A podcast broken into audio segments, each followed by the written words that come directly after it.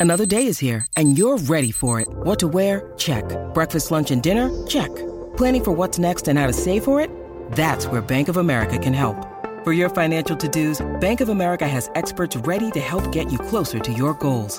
Get started at one of our local financial centers or 24-7 in our mobile banking app. Find a location near you at bankofamerica.com slash talk to us. What would you like the power to do? Mobile banking requires downloading the app and is only available for select devices. Message and data rates may apply. Bank of America and a member FDIC.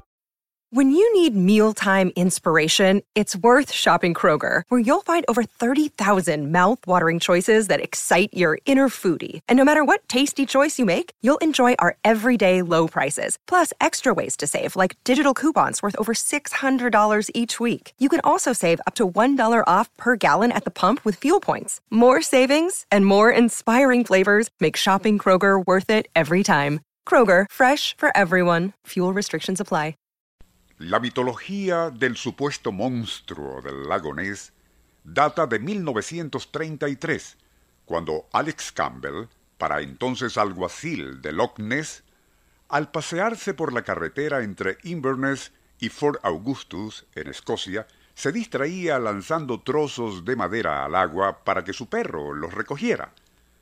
Según lo comentaría posteriormente, súbitamente, y mientras miraba cómo el perro se había detenido, comenzó a emerger del agua un largo cuello con cabeza de reptil.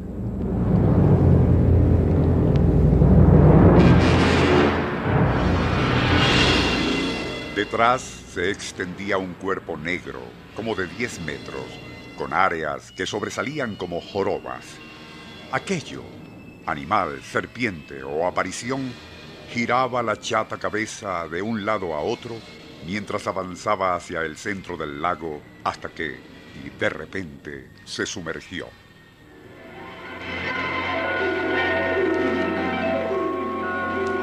Nuestro insólito universo.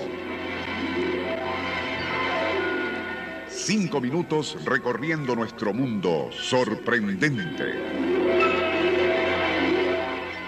Aquella descripción de Alex Campbell casi de inmediato electrizó no solo a Escocia e Inglaterra, sino a Europa y Estados Unidos. Desde entonces hasta el presente han sido centenares los libros, documentales, reportajes e incluso películas que se han ocupado del asunto.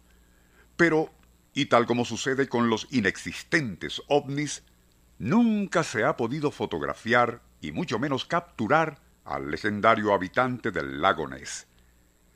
En un programa de esta serie, radiado en agosto de 1969, comentábamos que en 1966 la Real Fuerza Aérea estudió una película de 16 milímetros en la cual se distingue algo en la superficie del lago que parece el lomo ondulante de un animal que se mueve en zigzag.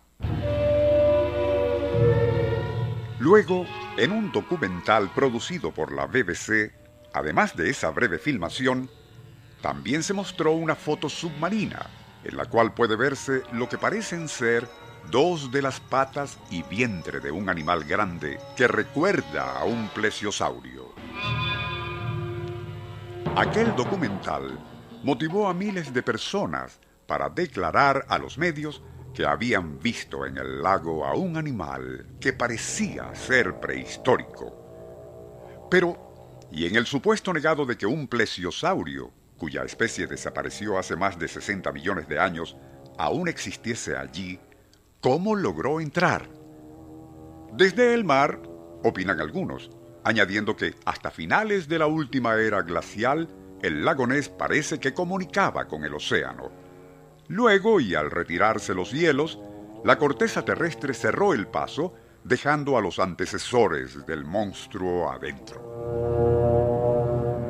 Pero esa es solo una de cientos de teorías, y de las más recientes está la que nos remitió hace poco el astrónomo José Cova.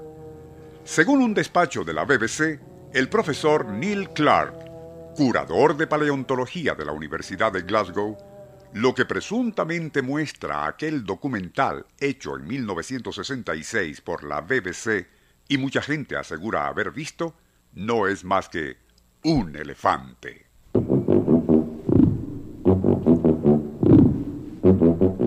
Pero, ¿y es posible tal cosa? Según Clark, después de dos años de estudio que acompaña con diagramas en la década de los años 30, siglo XX, circos que visitaban con frecuencia las zonas de Inverness y Fort Augustus acampaban cerca del lago, dejando que sus elefantes descansaran y nadaran en sus aguas. Así, cuando algunos de aquellos paquidermos se encontraban semisumergidos, solo se les podía ver la trompa, que mantenían en alto y parecía el cuello de otro animal, así como su lomo y parte trasera. Era natural que muchos se confundieran pensando que era el cuerpo ondulante de una gran serpiente o de un plesiosaurio. Una explicación tan insólita como risible, pero, y como lo admite el propio doctor Clark, su teoría no aclara del todo imágenes posteriores captadas recientemente con cámaras submarinas.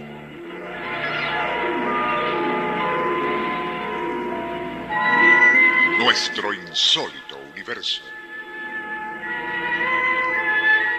Email insólitouniverso.hotmail.com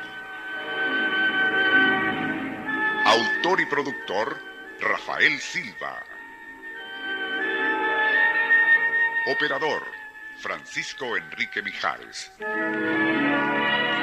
Les narró Porfirio Torres.